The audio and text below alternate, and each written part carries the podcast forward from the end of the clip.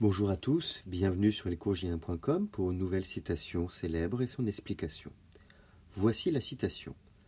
L'obéissance à la loi qu'on s'est prescrite est liberté, tirée du contrat social de Rousseau en 1762. Le philosophe des Lumières paraît énoncer un paradoxe dans cette citation de son œuvre du contrat social. Obéissance et liberté ne sont pas antinomiques ici, mais égales. Comment peut-on être libre en obéissant? Déjà, Rousseau parle d'obéissance à la loi. Or, si la loi est contrainte, elle définit aussi les espaces de liberté. Tout ce qui n'est pas dans la loi est permis. De plus, la loi, pour les domaines auxquels elle s'intéresse, ne pose pas que des interdits, elle explique aussi les modalités de la liberté, comment employer la liberté individuelle ou collective sans nuire à l'intérêt général. Évidemment, le passage le plus important est celui-ci, qu'on s'est prescrite. Ici, Rousseau peut faire référence tout d'abord à la vertu, à une discipline personnelle de vie qu'on s'impose, qu'on choisit de suivre, qu'on a donc été libre d'embrasser.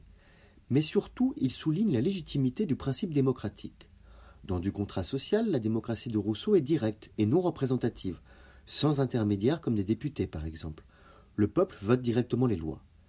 Lorsqu'on accepte de céder des libertés individuelles, des libertés naturelles contre des libertés civiles par un vote, par l'expression de sa volonté, par choix, on obéit finalement à soi-même.